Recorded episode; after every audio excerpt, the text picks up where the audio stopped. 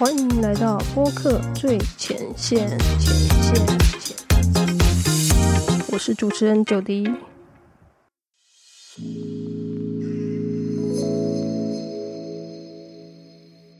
Hello，欢迎回到播客最前线。今天这集要跟大家分享的是我从日更 Parkes 二十八天学到的三件事。那到底为什么一开始我会决定进行这个二十八天的 Parkes 日更挑战呢？其实这是因为日更 Parkes 这件事情是我一直以来没有做过的事情，而且。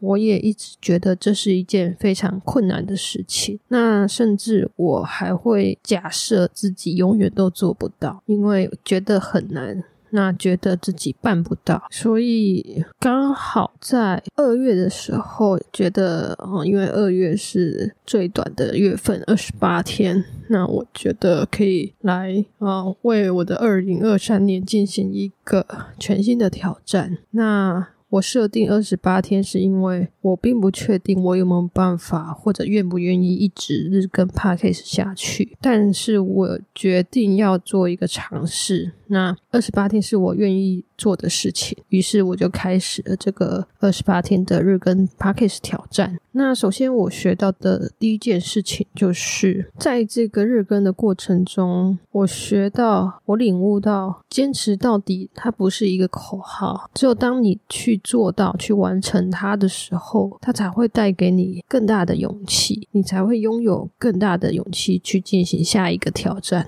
那这些都是你必须要要去行动，去把你的空想变成具体的行为，你才会知道到底这件事情是不是你想要的。那这一件事情适不适合你？无论如何都需要试过了才会知道。那我觉得这个。第一个收获就是让我获得了继续去挑战下一个目标的勇气。好，那第二件事情，在这个日更二十八天非常密集的这样的一个输出，我学到。因为时间的压力，让我更有系统化去将我的这些知识零碎化输出。那这是因为在时间的压力下，会很想要赶快完成一切，然后又会想要每天在做这件事情的时候可以越来越有效率。那会因为时间的关系，让我做这件事情更加上手。也因此，我在做这个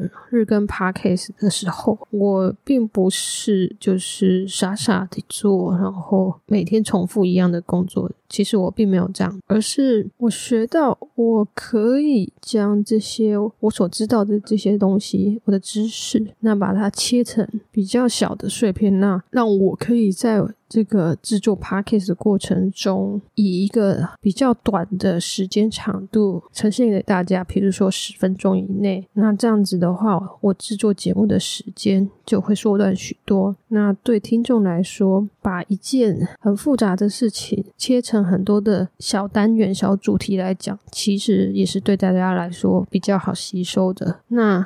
这都是因为时间的压力，让我去做了这样的一个尝试，所以我觉得对我来说也是一个非常大的收获。那我也学到一件事情，就是说，当我建立了一个这样子的一个知识的架构，其实我可以把这一套。系统这套架构转移到另外一个专业领域或是兴趣的项目，比如说我这个播客最前线的 podcast，我学会了用最快速、最有效率的方式制作一集节目。那其实我也可以。把这样的经验套用在我的其他节目，比如说我的西洋音乐推广的节目，硬要听西洋音乐 Radio。那我之后我也可以用这样子的一个啊小小的单元，短短的节目，很有效率，然后很很稳定的持续日更，这也是一个可以做到的一个方式。也就是说，你在借我训练自己日更，训练自己持续稳定的创作的时候，你学到的东西。是可以转移到其他领域的。那这是我的第二件收获。好，第三个，你以为办不到的事，打破之后就再也没有借口能阻挡你去做真正想做的事情了。就像我前面有说，我一直以为我无法进行 p a c k e s 日更。因为我觉得听起来困难，那于是从来没有去尝试。经过这一次的挑战，我完成了二十八天的 p a c k e 日更。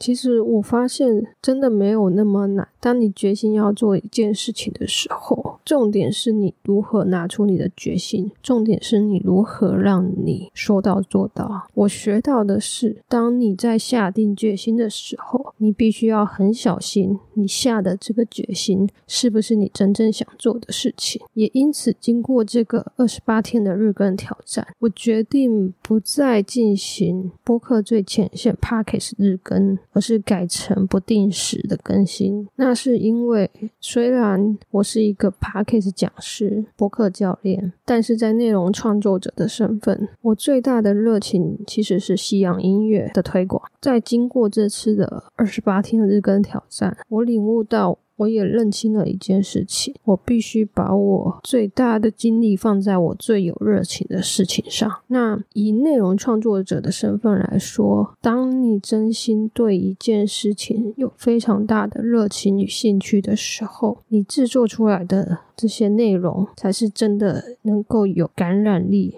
扩散力以及影响那这其实也是我最想做的事情，就是可以分享我喜欢的这些东西、这些知识，那可以对其他人有一些良好的影响。也因此，在进行这样子的二十八天日更挑战之后，我认为我最强的这个内容创作的组合会落在我的西洋音乐推广的这件事情上。当然。我依然会是 Parkes 讲师的身份，而我会有这样的体悟，都是归功于我愿意去尝试、去挑战我没有做过的事情。那我也希望大家可以勇于踏出舒适圈，然后去做一些你还没有做过的事情。那不要有预设立场，觉得自己做不到就不去做。我希望用我的经验来跟大家分享，然后也希望可以对你有一些启发。那今天的分享就。到这边，谢谢大家，拜拜。